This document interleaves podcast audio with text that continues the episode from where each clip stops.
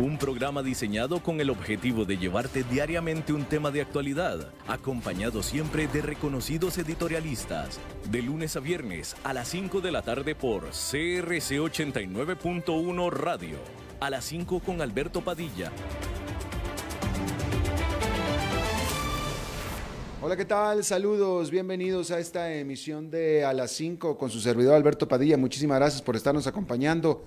Le mando cálidos y cordiales saludos desde las instalaciones y la señal de CRC 89.1 FM en San José, Costa Rica, desde donde estamos transmitiendo hasta el punto, en el espacio y en el tiempo en el que usted nos está escuchando, porque estamos transmitiendo en diferentes plataformas, por ejemplo en Facebook Live, en la página de este programa, a las 5 con Alberto Padilla, así como también en podcast.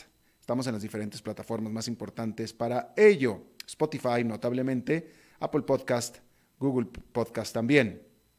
Aquí en Costa Rica, este programa que sale en vivo en este momento a las 5 de la tarde se repite todos los días a las 10 de la noche, aquí en CRC 89.1 FM. En esta ocasión, en los controles, el señor Francisco León, Pancho Lyon, y la encargada de la producción general de este programa es la señora Lisbeth Ulet, como siempre. Le recuerdo que hoy es martes de Pregúntenle al Eli, el economista y comentador, comentarista, comunicador, Eli Feinsey, que estará con nosotros para contestar a las preguntas de ustedes. Lo hará en vivo. En unos 10, 15 minutos más estará Eli aquí con nosotros. Acuda a nuestra página de Facebook a las 5 con Alberto Padilla para hacer, poner ahí, escribir ahí las preguntas para Eli Feinsey. Ahí está el posting para hacerlo. También lo puede hacer sobre la señal en vivo de Facebook Live, pero si no en el posting del programa para hacer las preguntas que está ahí puesto en la página de A las 5 con Alberto Padilla. Y Eli la responderá a partir de unos 10 minutos más, nada más. Antes de eso, déjeme comentarle que la Agencia Internacional de Energía rebajó otra vez su estimado de consumo petrolero para el 2021 diciendo que tomará meses para que las vacunas contra el coronavirus comiencen a revertir el daño causado por la pandemia. El martes, la agencia eliminó otros 170 mil barriles por día de su pronóstico de demanda para el próximo año debido a compras más débiles de lo esperado de combustible para aviones y queroseno. La agencia declaró que la comprensible euforia en torno al inicio de los programas de vacunación explica en parte los precios más altos actuales, pero pasarán varios meses antes de que alcancemos una masa crítica de personas vacunadas y económicamente activas y por lo tanto veamos un impacto en la demanda de petróleo. De hecho, la agencia remató. Mientras tanto, la temporada de vacaciones de fin de año pronto estará sobre nosotros con el riesgo de otro aumento en los casos de COVID-19 y la posibilidad de más medidas de confinamiento. Las expectativas de la demanda de petróleo son importantes porque son un reflejo de la economía en general. Es decir, si, si, va a haber poca demanda de petróleo es porque la economía va a estar mal. Si los aviones están en tierra y la gente se queda en casa, pues consumen menos energía. La AIE, es decir, la Agencia Internacional de Energía, que monitorea las tendencias del mercado energético de los países más ricos del mundo, está tratando de responder básicamente la misma pregunta que el mercado. ¿Qué tan rápido ayudarán las vacunas? Decir que ver a los trabajadores de la salud en los Estados Unidos recibiendo la vacuna el lunes fue un momento genuino de celebración. Eso que ni qué. Sin embargo, la verdad es que al mismo tiempo el tema de fondo es que el virus está explotando de nuevo en economías clave y obligando a las autoridades a imponer nuevas restricciones que podrían hacer que sus países vuelvan a la recesión. La ciudad de Nueva York prohibirá el ingerir alimentos dentro del comedor interior de los restaurantes durante al menos dos semanas. Solo se podrá comer afuera. Y siendo invierno, pues tampoco afuera. Entonces eso ahí quedó ya. De hecho, en el propio Nueva York ya el gobernador avisó que después de Navidad vendrán de nuevo confinamientos generalizados. Londres enfrenta restricciones más estrictas a partir del miércoles, con bares y pubs cerrados, excepto para pedidos de comida para llevar. El secretario de Salud de la Gran Bretaña dijo que una nueva variante del virus que causa el COVID-19 puede ser la responsable de la rápida propagación de la enfermedad en el sur de Inglaterra. Alemania y Países Bajos están entrando en bloqueos duros que extenderán más allá del periodo navideño y el gobierno italiano considerando nuevas medidas para frenar el virus. En el otro lado del mundo, Japón tiene ahora el mayor número de pacientes con COVID-19 en cuidados intensivos desde que comenzó la pandemia. Corea del Sur registró 880 nuevos casos de coronavirus el lunes y el gobierno está sopesando si introducir el nivel más alto de restricciones por coronavirus desde que comenzó la pandemia. Todo esto hace que el pronóstico de la IEA sea muy cauteloso, por decirlo menos, pero yo en lo personal diría que hasta sombrío, predicando cautela y advirtiendo de una posible tercera ola de la pandemia. La agencia concluyó que su supuesto central es que las vacunas se introducirán en los países de la OCDE en el primer trimestre del 21 y se administrarán ampliamente hasta el segundo y tercer trimestres, lo que permitirá que muchas actividades vuelvan progresivamente a la normalidad. Sin embargo, continúa la agencia, sigue habiendo una incertidumbre considerable sobre la eficacia, la disponibilidad y el despliegue de las vacunas. Es posible que después de la próxima temporada navideña una tercera ola del virus afecte a Europa y otras partes del mundo antes de que la vacuna tenga tiempo de hacer efecto, concluyó la Agencia Internacional de Energía. Bueno, y sin embargo, y a pesar de todo, hay que decir que después de un segundo confinamiento nacional que duró más de seis semanas, Francia levantó hoy sus restricciones como parte de un desconfinamiento gradual. Los ciudadanos de Francia ya no necesitan una autorización diaria para salir de casa y pueden volver a moverse libremente por el país. Sin embargo, las esperanzas de un rápido regreso a la normalidad fueron aplastadas por una nueva regla que, en cambio, impondrá un toque de queda nocturno en todo el país de 8 de la noche a 6 de la mañana. Esto se aplicará durante toda la temporada navideña, excepto el 24 de diciembre, cuando la gran mayoría de los franceses celebra la Navidad. Todos los bares y restaurantes permanecerán cerrados, como se anunció previamente, hasta al menos el 20 de enero. La razón de las reglas más estrictas, posteriores al bloqueo, es simple. Los nuevos casos diarios de COVID-19 disminuyeron drásticamente, sí, pero luego se estabilizaron en alrededor de 10.000, que es el doble del umbral de 5.000 establecido originalmente para levantar el bloqueo. Como resultado, el gobierno también canceló el permiso para permanecer fuera después del toque de queda en la víspera de Año Nuevo. Y bueno, buena suerte con eso, buena suerte con eso, con los franceses no celebrando el Año Nuevo.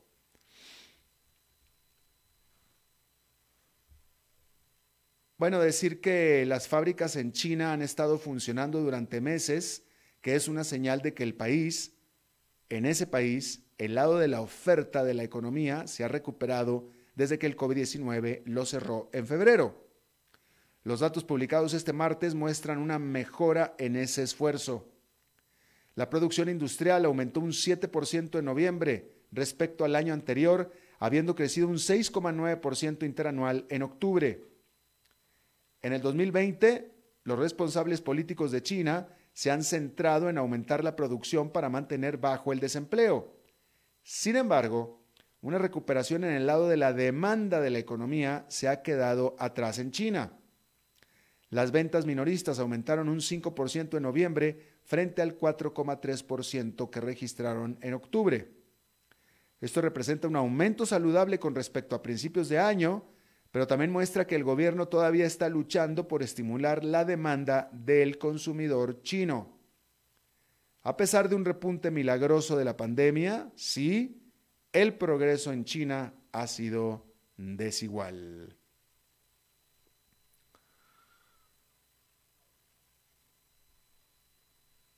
Bueno, pues los reguladores europeos se están preparando para su próximo ataque contra las grandes tecnológicas estadounidenses. Se espera que la Comisión Europea dé a conocer este martes, bueno, de hecho ya lo dio a conocer este martes, un amplio conjunto de propuestas legislativas que equivaldrían al esfuerzo más agresivo hasta la fecha para reducir el poder de las grandes tecnológicas. Las gigantes como Amazon, Google y Facebook enfrentarán nuevas obligaciones para eliminar contenido ilegal y dañino de sus plataformas, según informes de los medios europeos.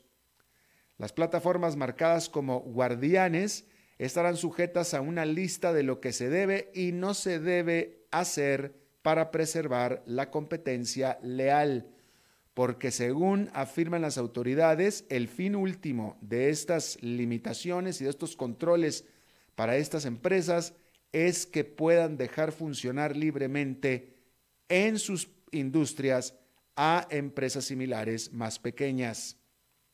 El diario Financial Times publicó que la Unión Europea amenazará con disolver a los infractores reincidentes que se involucren en un comportamiento anticompetitivo. La novedad ahora es que Reino Unido se abandonó, mejor dicho, que el Reino Unido que abandonó la Unión Europea a principios de este año, también se está sumando a esta iniciativa. Las empresas de tecnología que no eliminen o limiten la propagación de contenido ilegal enfrentarán multas de hasta 10% de su facturación anual según las reglas propuestas por el gobierno el martes. Las reglas propuestas por Reino Unido y la Unión Europea, por supuesto, aumentan la presión sobre las grandes tecnológicas en los Estados Unidos, el gobierno federal y los estados de la Unión han lanzado demandas antimonopolio históricas contra Google y Facebook, desafiando directamente su dominio en el mercado. Bueno, hay que decir que este año, el 2020, fue definitivamente el año en el que el auto eléctrico oprimió el acelerador. Usted bien sabe que de cerca hemos seguido aquí en este programa el meteórico crecimiento de las acciones de Tesla y cómo esta pequeña automotriz eléctrica se ha convertido en una de las marcas ya más reconocidas y reconocibles del mundo. Pero la realidad es que la buena fortuna no es solo de Tesla, es de toda la industria que se está preparando para experimentar una creciente popularidad en los próximos años. NIO una compañía china de vehículos eléctricos en marzo advirtió que se estaba quedando sin efectivo. Sin embargo, a partir de ese momento, sus acciones se han disparado 920% por el resto del año, lo que súbitamente la sitúa a NIO con una valoración a la par con la de General Motors. Los analistas de la industria de vehículos eléctricos dicen que el entusiasmo en torno a la industria alcanzó un nuevo pico en el 2020. Estas empresas han recaudado más de 10 mil millones de dólares este año en rondas de capital, colocaciones accionarias y por parte de compras por parte de otras empresas que las compran. Las empresas de vehículos eléctricos Lordstown Motors y Arrival fueron adquiridas por otras compañías más grandes que buscaban diversificarse y no quedar fuera de esta naciente y con mucho potencial nueva industria.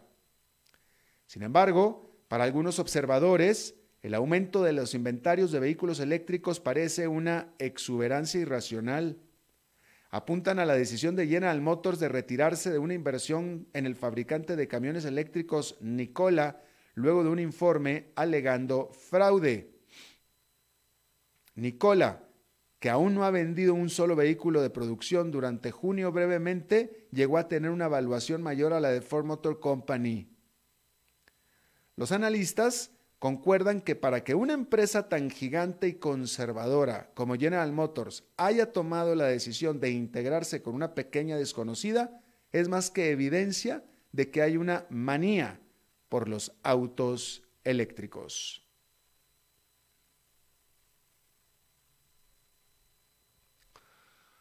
Bueno, sobre el ataque cibernético que Rusia le hizo a Estados Unidos, hay que decir que el 25 de septiembre pasado, el presidente Vladimir Putin propuso que Rusia y Estados Unidos intercambien, esto abro comillas, intercambien garantías de no interferencia en asuntos internos del otro, incluido el uso de tecnología de la información y comunicación y métodos de alta tecnología.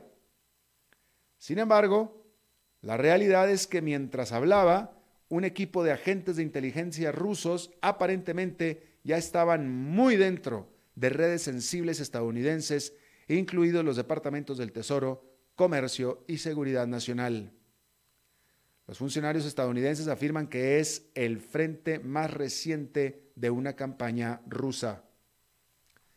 Pero ahora es poco probable que, su capacidad para montar una respuesta apropiada a los hackeos se vea favorecida por el despido que el presidente Donald Trump hizo el 17 de noviembre de Chris Krebs, el jefe de ciberdefensa de Estados Unidos, por haber afirmado públicamente la integridad de las elecciones presidenciales.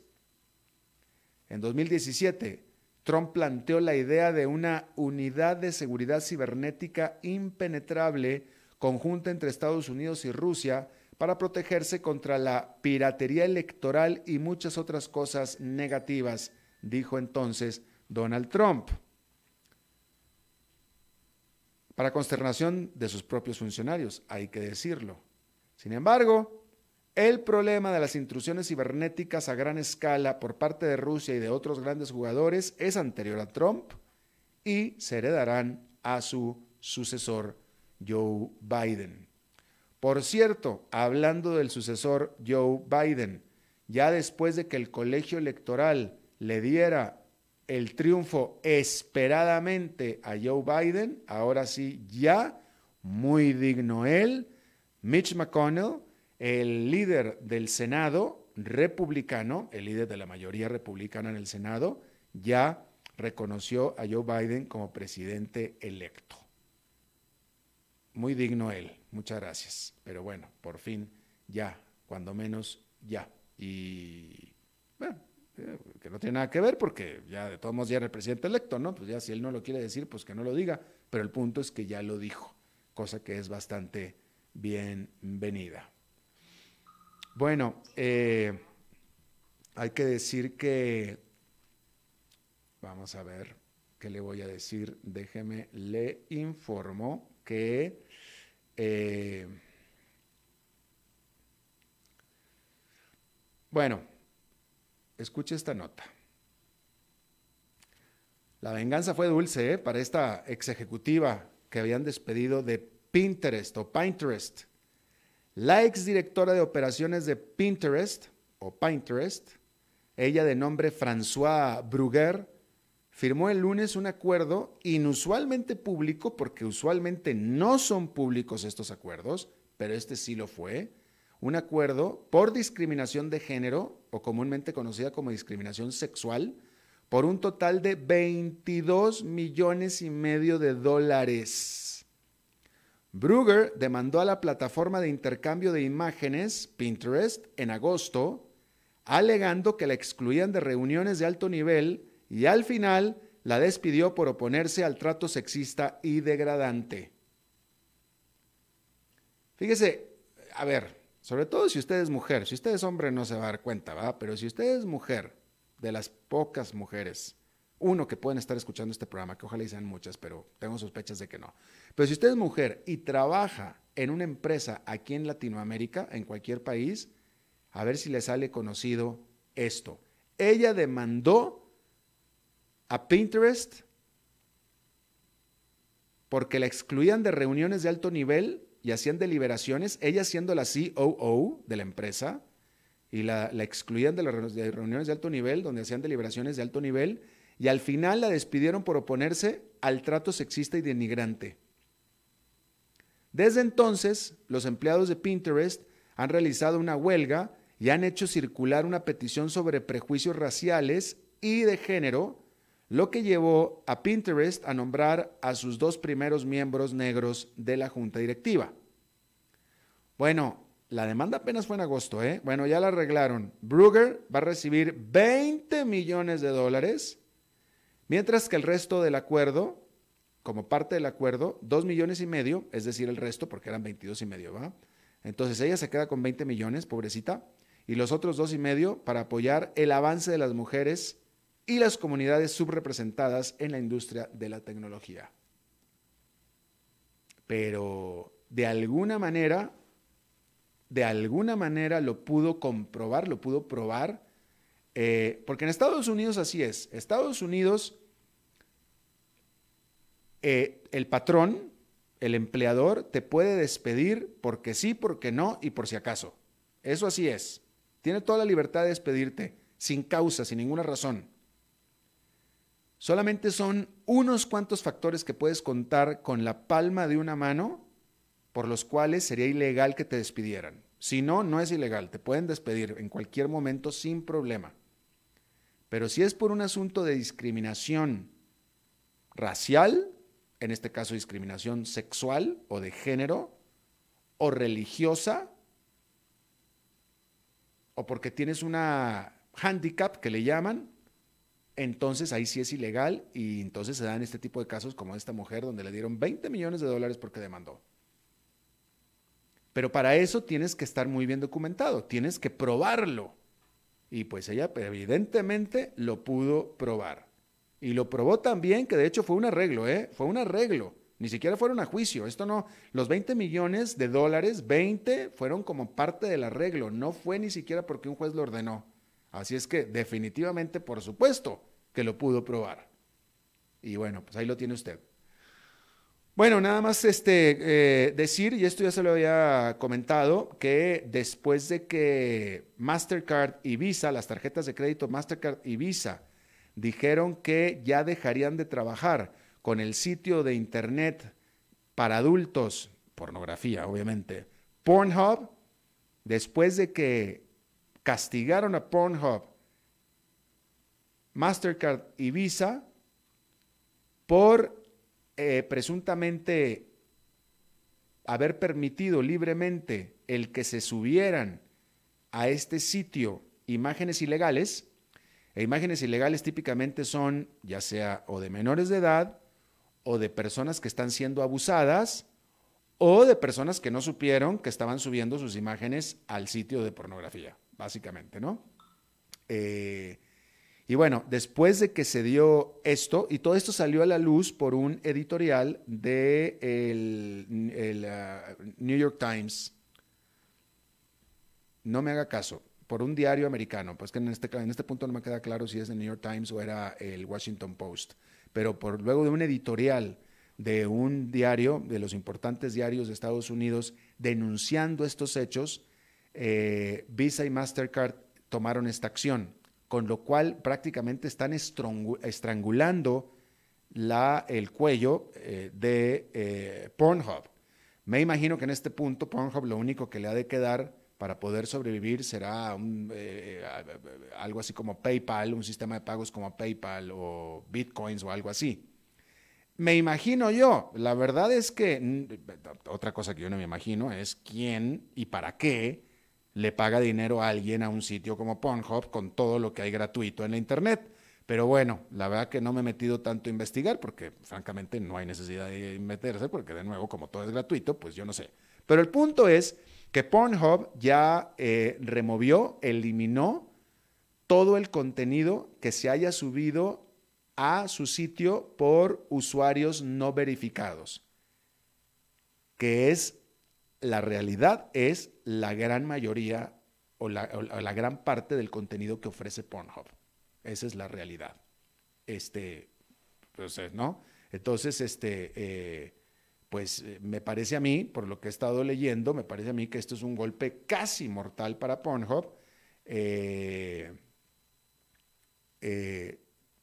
ya movió, ya requitó todo, lo, que, todo, lo, todo el contenido que sea de usuarios no verificados, lo cual es la gran parte del contenido que ofrece. Y bueno, ni siquiera esto seguramente le va a valer para que pueda devolver el servicio de Visa y Mastercard. Pero bueno, ahí está la nota. Esa es eh, la nota en este sitio que era de los más populares de la red en el mundo, literalmente. Bien, acuérdese que es martes de Pregúntenle a Leli y Eli Feinstein debe de estar ya a punto de conectarse con nosotros. Ponga sus preguntas para Eli Feinstein en la página de A las 5 con Alberto Padilla.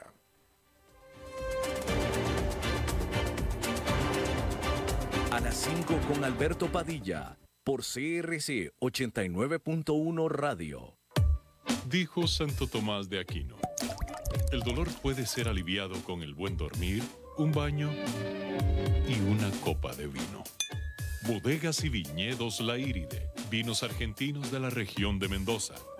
Colecciongourmet.com En Navidad todo se siente diferente. El aire, la música, el amor. Vivamos esta Navidad en familia. Cadena Radial Costarricense.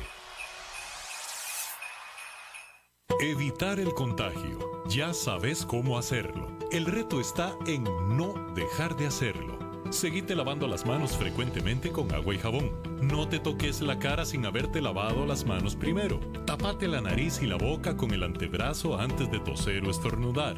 Mantenete a una distancia física de 2 metros y no debes olvidar llevar puesta siempre la mascarilla como barrera de protección. Si respetas las reglas, evitas el contagio. Sigamos cuidándonos. Esto es un problema de todos que resolvemos cada uno. Un mensaje de la Cámara Nacional de Radiodifusión y esta emisora. Haga crecer su negocio. Facebook, Mercadeo y más. Imágenes en alta definición, estrategia de crecimiento y muchos beneficios. Información al 7189-5277. Paquetes especiales desde 40 mil colones mensuales. Sí, todo eso desde 40 mil colones mensuales. Contáctenos al 7189-5277. Desde Maipú, Mendoza, la tierra del olivo nos llega aceite de oliva Laur. Su delicada y elegante textura, así como su afrutado aroma vegetal, lo convierten en un aceite especial para paladares exigentes. Disponible en tres variedades: Laur Cruz de Piedra, Laur Aceite de Oliva Extra Virgen y Laur Gran Mendoza Aceite de Oliva Extra Virgen. Lo mejor de tres zonas en una sola botella. Galardonado con el Gran Prestige Gold en el Terra Olivo 2018. Aceites de oliva Laur no pueden faltar en tu mesa. De venta en todas las tiendas, don Fernando. En Navidad todo se siente diferente. El aire, la música, el amor. Vivamos esta Navidad en familia. Cadena Radial Costarricense.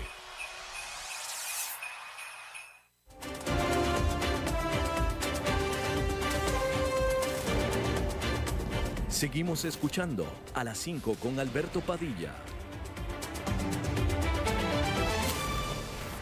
Bueno, muchísimas gracias por continuar con nosotros. Eh, eh, martes de Pregúntenle a Leli. Vayan poniendo las preguntas para Eileen Face, que se va a unir con nosotros ya en un par de minutitos más. Antes de eso, déjeme nada más eh, comentarle y recomendarle y comentarle que, bueno, pues la pandemia afecta y ha afectado absolutamente a todo, a todo y a todos. O sea, es el evento que ha afectado a todos. No hay un ser humano en el planeta Tierra que no ha sido, afectado por la pandemia. Es el primer evento que nos pasa a todos los que estamos viviendo en este momento en el planeta que nos ha afectado absolutamente a todos. Si usted coge el teléfono en este momento y marca un número random en Costa de Marfil y le contesta un guyu, le va a decir que está viviendo exactamente lo mismo que está viviendo usted en este momento, ¿no? Bueno, pero nada más esto se circunscribe a los humanos, también a los animales, porque en el caso de Costa Rica, pues hay muchos rescates de animales, ¿no? Salvajes que necesitan de la ayuda humana para poder ser rescatados, que típicamente son rescatados de los propios humanos, ¿no? Pero en este caso voy a hablar yo de este centro jaguar, que es el que yo conozco y que yo apoyo y, y que hace muy bien las cosas, ¿no? Este centro Jaguar, Jaguar Rescue Foundation, ese es la, eh, sitio de internet del centro Jaguar que está en Limón, cerca de Puerto Viejo. Lo hace de manera muy exitosa y siempre lo hizo de manera muy exitosa ah, rescatando animales. Para rescatar animales se necesita mucha plata para poderlos reinsertar, eh, eh, curarlos, tratarlos y después reinsertarlos a, la, a, su hábitat, se necesita mucha plata realmente. Es un equipo de veterinarios y todos los cuidados y todo, ¿no? Y el Centro Jaguar ya había tenido bastante éxito, eh, casi autofinanciándose por medio de abrir sus puertas a los turistas, ¿no? Y ya con eso había, pues, había podido encontrar la manera de sustentarse, pero pues ¿qué cree? Ya no hay turistas. Entonces, si no hay turistas, pues ya no compran las entradas y pues ya no hay plata, literalmente ya no hay plata para poder seguir operando el centro. Y sin embargo, los animales siguen llegando y los recursos se siguen necesitando, ¿no? Entonces, a mí se me ocurre la idea, porque antes ellos vendían cada entradita 15 dólares, ¿no?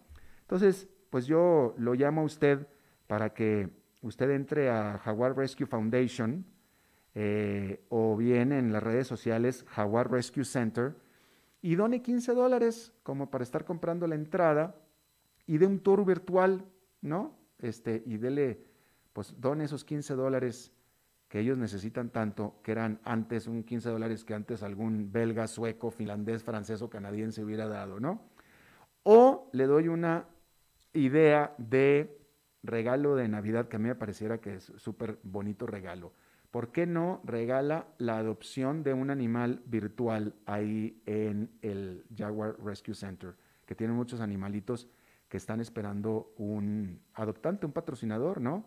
Este, ah, hay muchos casos similares, pero el que más me, fascinó a mí fue el caso de este manigordo, de este gato montés que tienen ahí, que eh, llegó, eh, pero este gatito, este gato montés, manigordo, tiene un virus, tiene un virus muy contagioso, que se lo contagió a él un gato casero. ¿Cómo? No sabemos, pero se lo contagió un gato casero, que evidentemente se puede contagiar a los manigordos.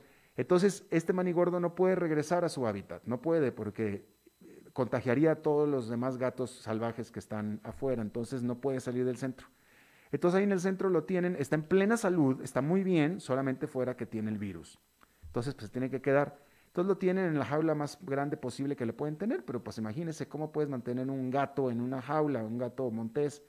Entonces, pues el centro quiere hacerle todo un ambiente, por ejemplo, ¿no? Para que pueda estar este manigordo ahí, pero pues para eso se necesita dinero, pues se necesita dinero, ¿no? O alguien que done el ambiente, pues, pues lo mismo. Así es que, pues, eso es tan solo una de las maneras, un buen regalito patrocinador para este manigordo, estaría lindo. Este, así es que ayudemos a ayudarles, al Jaguar Rescue Center. Eh, de nuevo en Facebook y en Instagram, Jaguar Rescue Center, y ahí los puede ver. Bien, martes de Pregúntenle a Eli. Ya está aquí Eli. Déjame primero, a ver, dice este, a ver quién aquí, quién estaba, quién estaba. Algo dije que hice que la gente, que, que alguien ya se enojara conmigo, espérame. Este, a ver, espérame, es que, ¿cómo estás, Eli? Eh, muy bien, Alberto. Perdón por la tardanza, pero bueno, las presas. Ya, el tráfico ya está como. ¿Cuál, cuál, cuál pandemia? Sí, exactamente. pandemia? el tráfico ya está normal y, me falló el cálculo. Pero bueno, aquí estamos con toda la pata. ¿Cuál pandemia, no? Sí. A ver, espérame, déjame nada más. Este, es que, no, bueno, muchas gracias, Carla Costa. Yo siempre lo escucho, el programa veo siempre muchas mujeres por acá. Bueno, Carla, muchísimas gracias. Este, Mercedes Hernández, comentario fuera del lugar. Eh, de mi parte, por favor, eh, a ver, dice Maricela Elizondo, yo también espero que seamos muchas mujeres escuchando, yo también espero que sean muchas mujeres, hay que tenernos más fe. Eh, dice, espérame, es que aquí está, Glenda Seas. Soy mujer, señor, y escucho su programa, aunque usted no pueda creer que mujeres pensantes lo escuchemos. Glenda Seas, obviamente, bueno, no, obviamente no. No lo dije de esa manera, para nada, no lo dije de esa manera. Este, qué pena que, pues mira, eh, vaya, qué pena si se entendió así. No, no dudo que se me haya salido así porque no, no, es, no es lo que pienso y si no lo pienso así, no creo que se me haya salido así. Me parece más bien que hay un poco como de sensibilidad al respecto. No lo dije de esa manera, lo dije simplemente porque siempre me ha parecido como un hecho de que el público principal de mi programa siempre han sido hombres, lo cual eh, me parece a mí una lástima, ¿no? Pero eso es lo que yo he notado a lo largo de mi carrera, pero no lo dije de una manera peyorativa, ni mucho menos, en lo más mínimo, para nada. Así es que, Glenda, por favor, no, no, no. Y qué bueno, al contrario, que las demás están manifestando que están escuchando mi programa. Agradezco muchísimo, muchísimas gracias, muchas gracias. Este, y ahora que llegó Eli, más mujeres seguramente lo van a escuchar. seguramente. Este, dice Kenneth Jiménez, si se le acaba el saldo a Eli, mejor que cambie de operador. ok, este, a ver, vamos a ver. Dice, buenas tardes, a la espera de los interesantes comentarios de Eli. Ok, a ver, Fernando Araya creo que tiene algo por aquí, aunque está muy largo. A ver, ¿qué dice Fernando Araya? Dice, este, ah, mm, lo, voy a leer así, eh, a ver si no dice algo que... Dice, hoy los diputados levantan sesión y adelantan las vacaciones con el pretexto de los nuevos casos de COVID-19 en la Asamblea y con eso queda enterrada la posibilidad de aprobar el préstamo de 250 millones del BID que se tenía tiempo hasta el 6 de enero. Los diputados regresan el 8. ¿Qué sucede ahora? ¿Qué tan importante es realmente ese préstamo para el país? ¿Pusieron al país entero en un jaque o solo el Poder Ejecutivo? Bueno, eh, magnífica pregunta. Eh, y, creo que se ha hecho más alaraca alrededor de este crédito de 250 millones de dólares de, lo necesario.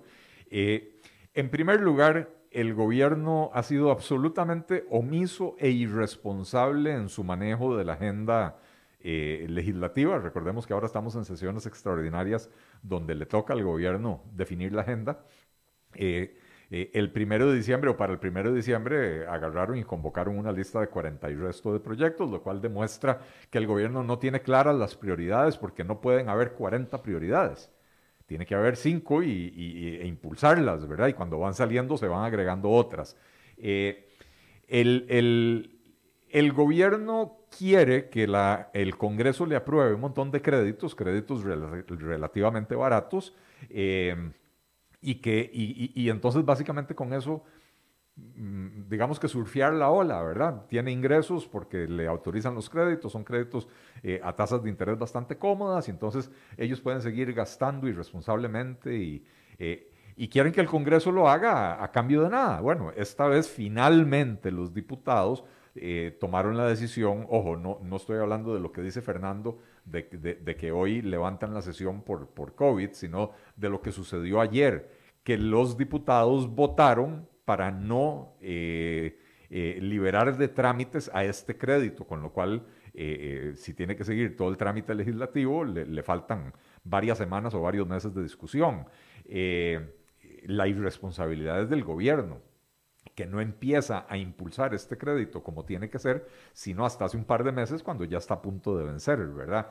Eh, que si es algo malo o es algo bueno. A ver, entendamos que endeudarse barato es mejor que endeudarse caro, pero que endeudarse sin un plan claro de lo que se va a hacer con ese dinero, no necesariamente se traduce en un ahorro porque se haga un canje de deuda el gobierno ha sido absolutamente, insisto, absolutamente omiso y poco claro en cuanto a cuáles son sus planes y da la impresión de que los dineros que vayan ingresando por concepto de créditos nuevos son dineros para aumentar el gasto, no para canjear deuda eh, cara por barata. Eh, y entonces, si es para aumentar el gasto, el cuento de los diputados del PAC y el cuento del gobierno de que no aprobar este crédito implica que no nos vamos a ahorrar 13 millones de dólares, que sería el diferencial por tasa de interés, es falso. Porque si usted va a gastar más, no hay ahorro, simple y sencillamente va a gastar más, ¿verdad? Eh, entonces, en ese sentido, me parece que la posición responsable era que la Asamblea Legislativa eh, rechazara este crédito hasta que el gobierno se ponga serio y defina cuál va a ser la ruta de la reactivación económica, cuál va a ser la ruta de la, del saneamiento de las finanzas eh, del país, de las finanzas del gobierno, eh, y no lo ha hecho, el gobierno no lo ha hecho, ¿verdad? Eh, hoy sale, lástima que no ando el periódico, hoy, hoy sale en, La Nación un reportaje de que a Habdeba le rechaza la Contraloría General de la República el presupuesto del próximo año. ¿Por qué? Presentan un presupuesto que se cubre únicamente con 40% con ingresos generados por el negocio de Habdeba. El otro 60% sería deuda nueva. ¿Y para qué se usa esa deuda? Para pagar una planilla que está inflada porque eh, ellos estiman que necesitan más o menos 260, 270 funcionarios y tienen más de 500. Eh, y no terminan de despedir a los funcionarios que están sobrando porque la excusa es que el dinero que iban a usar para eso está congelado por una orden judicial, por una demanda que metió un sindicato de empleados. Eh, bueno, pues entonces el Habdeba en, en, el último año para operar ha obtenido varios créditos. Un crédito del, del CONAVI, otro crédito del gobierno. Eh, ¿Por qué no usan esos créditos para liquidar al, al personal que hace falta liquidar? Eh, ¿Por qué siguen pagando esa planilla? No solo eso, la Contraloría General de la República señala que Habdeba en su presupuesto no cumple con la regla fiscal, que incrementa el gasto corriente más allá de lo que permite la regla fiscal. Y no solo eso, también incrementa el rubro de remuneraciones a pesar de que la regla fiscal dice que cuando el endeudamiento del gobierno supera el 60% del PIB, no hay aumentos salariales. Entonces, si esa es la actitud del PAC, de que van a seguir gastando la plata a lo chancho chingo, pues enhorabuena que los diputados le, frenaron el acceso a, estos recursos. Muy bien. Santiago Mora, deseo preguntarle a Don Eli qué opinión tiene sobre la negativa del PLN a apoyar el préstamo del BID. Bueno, supongo que eso es, lo, que acabo de responder. justamente lo Gracias, Santiago, por la pregunta. A ver, eh, um, este, muy bien. Arlín García, muchas gracias. Pregunta Eli, ¿qué esperaría, este es José Román, qué esperaría para Costa Rica del futuro gobierno socialista de Biden para el mundo y para Costa Rica? Ya lo, ya lo tacharon de socialista a Biden. Pues eh, yo, creo que para Costa Rica eh, la, la mayor diferencia será que no vamos a tener constantemente la amenaza de que nos van a poner a renegociar el TLC, cosa que eh, bajo Trump era una amenaza permanente, ¿verdad? Porque eh, eh, Biden se ha comprometido a continuar con la línea, digamos, pro comercio internacional, globalista, etcétera. así que para efectos de Costa Rica yo creo que no, no, va a haber grandes cambios porque no somos muy importantes en la política exterior de Estados Unidos, pero el solo hecho de dejar de tener esa amenaza sobre nuestro pescuezo, de, que nos van a renegociar el TLC y esa renegociación, como México lo atestigua, es una renegociación para disminuir los beneficios del comercio, eh, para nosotros es una noticia positiva. Eh, a ver, este, te pregunta Arling García, ¿qué opinas de invertir en los bancos nacionales y cooperativas en el 2021-2022? Eh, la, tasa de inversión estará muy baja? Pregunta.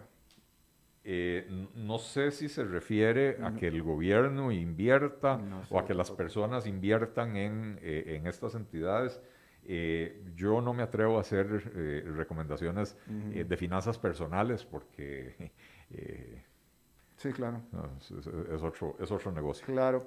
Diana Ávila Solera, Donelli, ¿usted no tiene a alguien más a quien echarle la culpa que al gobierno? Eh, todo lo que sucede es al gobierno, se repite y se repite, qué pereza. Después Santiago Mora le dice, le, replica a Santiago Mora, no le escuche y se ahorre la molestia. Listo. bueno, eh, eh, ¿de qué le voy a decir a, Diana Ávila? Eh, si me escucha bien, cosa que evidentemente no hace, eh, yo asigno responsabilidades donde competen. Cuando me ha tocado eh, eh, echárselas al gobierno, se lo he hecho. Cuando me ha tocado reconocerle al gobierno decisiones positivas, también lo he hecho. Y cuando me ha tocado criticar a, la fracción legislativa de Liberación Nacional o de la Unidad Social Cristiana o la que sea, no me tiembla el pulso para decirlo. Entonces, eh, pero los gobiernos se eligen para gobernar y resolver los problemas del país. No se vale que tres años después de estar en el poder sigan diciendo que todo es culpa de los antecesores, porque entonces ¿para qué quería el gobierno? Si no era para resolver los problemas que ya sabíamos que los antecesores habían dejado. Así que... Bien. Marco Alfaro, Don Eli ¿qué opinión merece el cobro de plataformas como Booking.com, Uber, Didi, etcétera? Bueno, y lamentablemente esto es un, producto más de la voracidad fiscal de un gobierno que no quiere ponerle control al gasto y anda buscando por todas partes la forma de castigar a los ciudadanos metiéndole impuestos a todo lo que se mueva. Eh, Ronald Reagan tenía una frase que decía que, el, espíritu de los gobiernos es, si se mueve, póngale impuestos. Si se sigue moviendo, regúlelo. Y si se deja de mover, subsídielo, ¿verdad? esa es la mentalidad imperante en el gobierno. Claro. Em, ¿Qué opinas tú? Este ya este, este, este, te voy a preguntar yo a ti. ¿Qué opinas tú de la, bueno, de la respuesta del gobierno a la pandemia? Porque la pandemia sigue en, eh, con números bastante elevados todavía. Eh, eh, y sin embargo ya el gobierno ya no, no, no, ha, no ha hecho mayor, ya se ha quedado las restricciones como estaban, tenemos todavía el toque de queda a las 10 de la noche y todo ese tipo de cosas, pero ¿qué será? ¿Pareciera que el sistema de salud ya se adecuó bien para las cifras que estamos manejando en este momento o simplemente ya el gobierno ya soltó las manos? ¿Qué te parece? Yo, yo creo, Alberto, a ver, eh, es muy fácil, muy fácil ser el, el, el entrenador el lunes en la mañana después de que el partido se jugó el domingo, ¿verdad? Eh, la, reacción en la enorme mayoría de los países del mundo ante la pandemia fue restricciones, confinamientos. Que están volviendo. Cierre, bueno, en algunos países están volviendo, ¿verdad? Eh, eh, pero confinamientos, cierres de actividades económicas, etc. y, el gobierno de Costa Rica hizo básicamente lo que estaba haciendo la mayoría de los países. creo que, que, a ver, eventualmente el gobierno se dio cuenta de que para un país desarrollado, con una economía más o menos sana, eso se puede aguantar durante varias semanas o meses. Para un país donde hay un 47% de informalidad, donde la gente necesita salir a trabajar hoy para poner comida en, en, la cena hoy, este, eso no es sostenible por mucho tiempo, ¿verdad? Entonces, creo que el gobierno de Costa Rica finalmente se dio cuenta de que esa no es una estrategia sostenible. Están tratando de eh, utilizar ahora otros modelos como los que han utilizado en Suecia, en, eh, eh, y en algunos otros países, ¿verdad? Que han tenido también relativo éxito. Yo creo que nadie ha tenido un éxito rotundo en, en, la pandemia, excepto los países que son isla, como Nueva Zelanda y Australia, que básicamente cerraron por completo sus fronteras y entonces evitaron los contagios importados, ¿verdad? Este, pero, pero, ¿cómo se llama? Creo que han tenido tiempo para adaptar el sistema de salud a las necesidades o a las demandas del, COVID. Eh, han entendido que no pueden seguir haciendo confinamientos tan, tan restrictivos como hacían al principio. Eh, y bueno, eh, vamos, vamos por ese camino. Yo no voy a pedir que volvamos a cierres obligatorios y cierres de actividades económicas y confinamientos. Y yo creo que cada uno de nosotros tiene que decidir eh, responsablemente, quedarse en casa lo más posible. Eh, yo a este programa tenía ocho meses, siete meses de no venir presencialmente. Eh, lo, he estado haciendo desde la casa porque la mayor parte de mis actividades las he estado haciendo desde la casa. cuando he tenido que salir por otras necesidades y ando en la calle, pues vengo para acá como hoy, ¿verdad? Pero, pero creo que es responsabilidad de cada uno decidir cómo enfrentarlo y el gobierno lo que debería hacer, y en esto sí creo que está fallando, es brindar mejor información, brindar buena información que nos permita a los ciudadanos tomar decisiones informadas. Claro.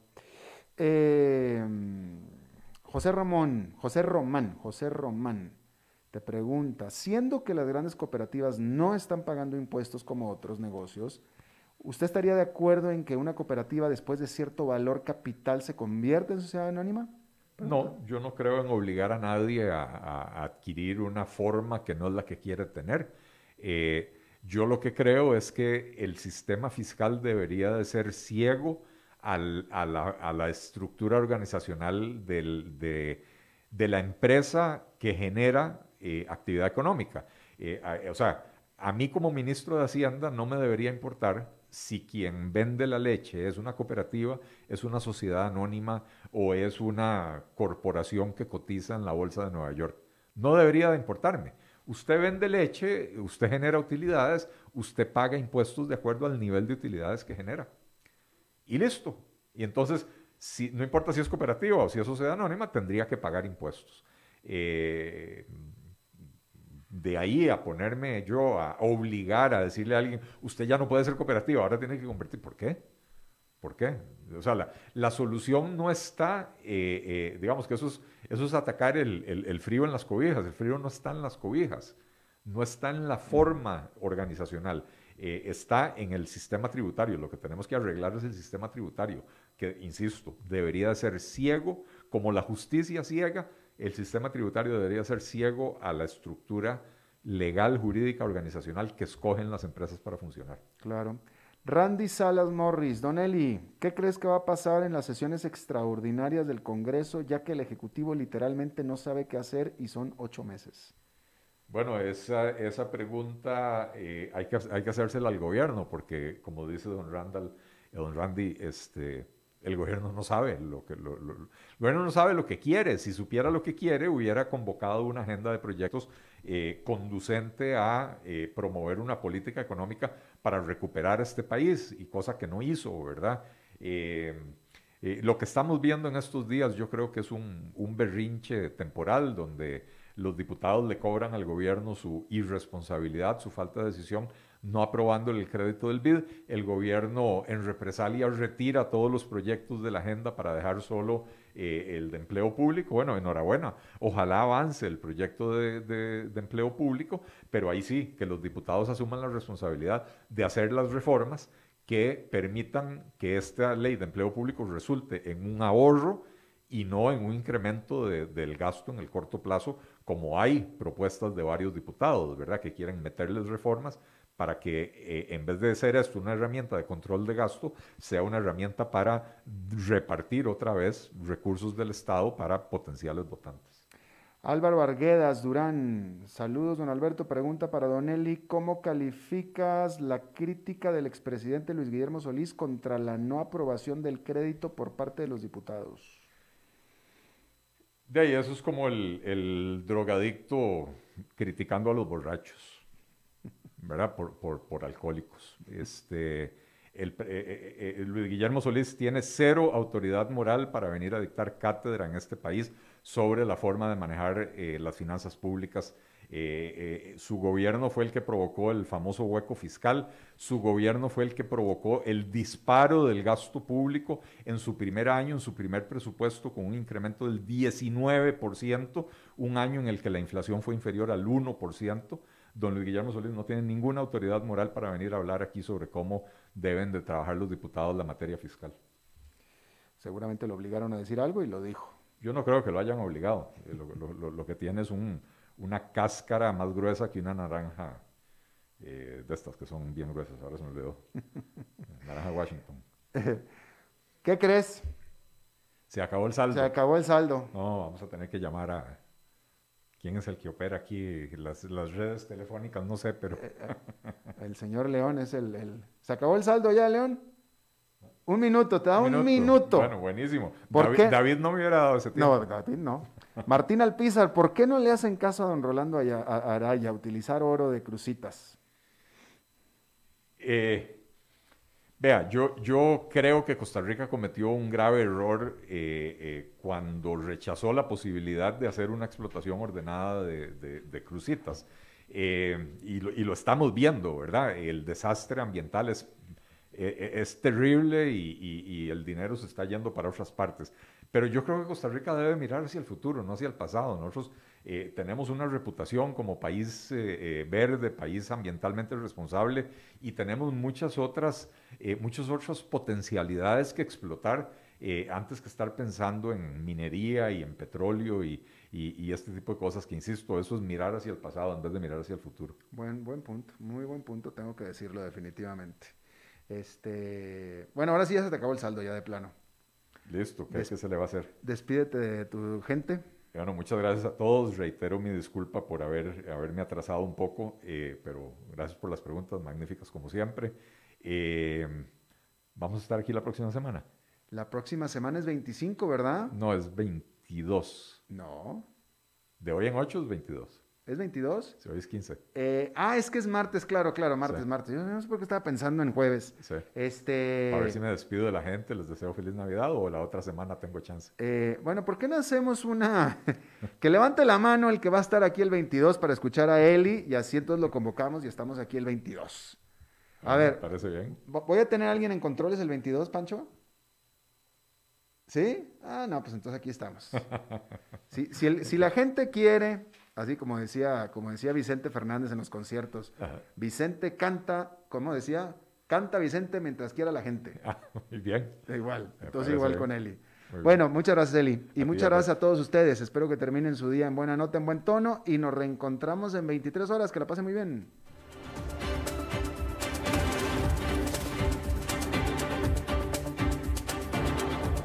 Concluye a las 5 con Alberto Padilla. Un programa diseñado con el objetivo de llevarte diariamente un tema de actualidad, acompañado siempre de reconocidos editorialistas, de lunes a viernes a las 5 de la tarde por CRC 89.1 Radio. A las 5 con Alberto Padilla.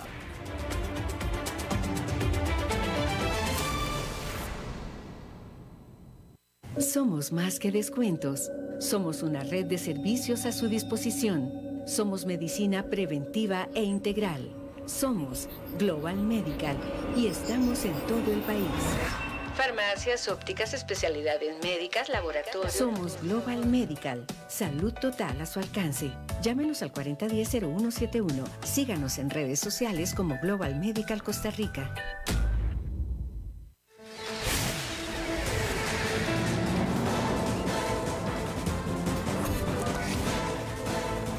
Inicia el resumen informativo en noticias CRC 89.1 Radio.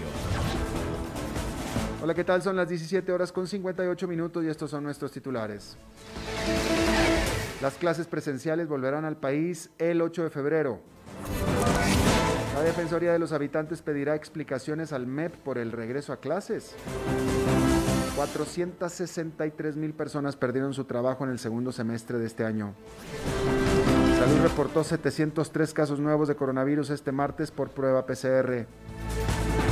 En el mundo, el presidente de Rusia, Vladimir Putin, felicitó a Joe Biden por la victoria en las elecciones.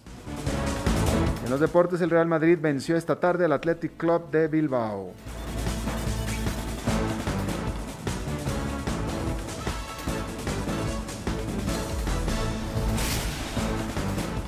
Educación. El curso lectivo del 2021 iniciará el 8 de febrero y tendrá un modelo combinado entre presencial y virtual. Así lo anunció este martes la ministra de Educación, Giselle Cruz.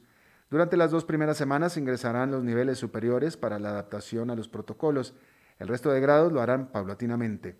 Los padres tendrán la potestad de decidir si sus hijos asistan o no a clases presenciales durante el curso lectivo 2021.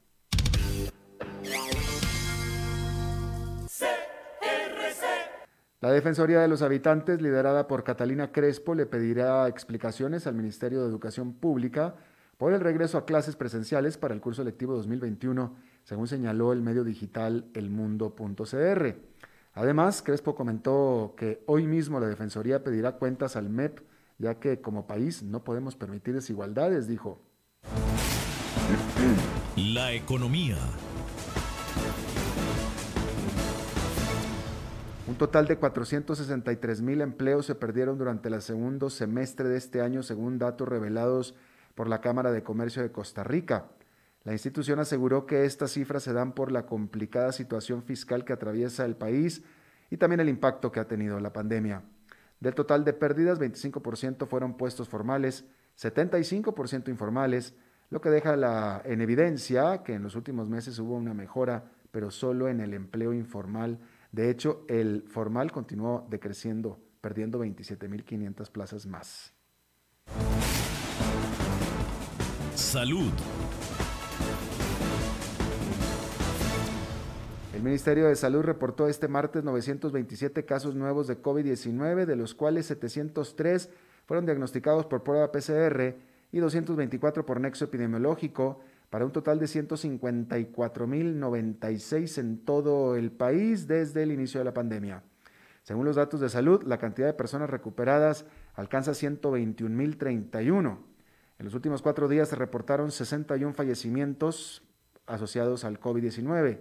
La cifra de personas en hospital en este momento es de 610, 243 de ellas en cuidados intensivos, con un rango de edad ahí de 0 a 92 años.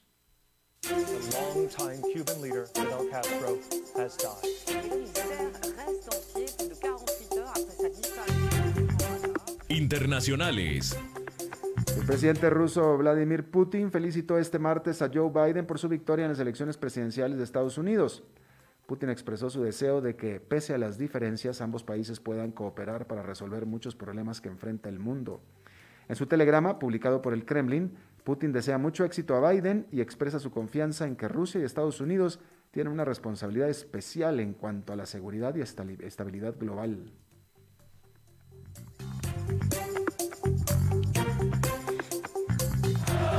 La pasión de los deportes en noticias CRC 89.1 Radio.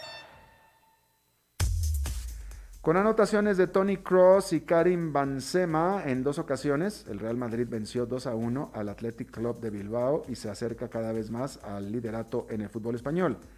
Los merengues suman varias victorias de manera consecutiva y ya llegaron a 26 puntos en la tercera posición del balompié ibérico.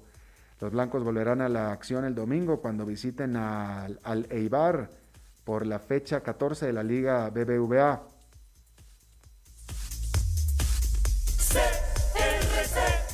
Está usted informado a las 18 horas con 3 minutos. Muchas gracias. Los saluda Alberto Padilla. Que tenga buenas noches.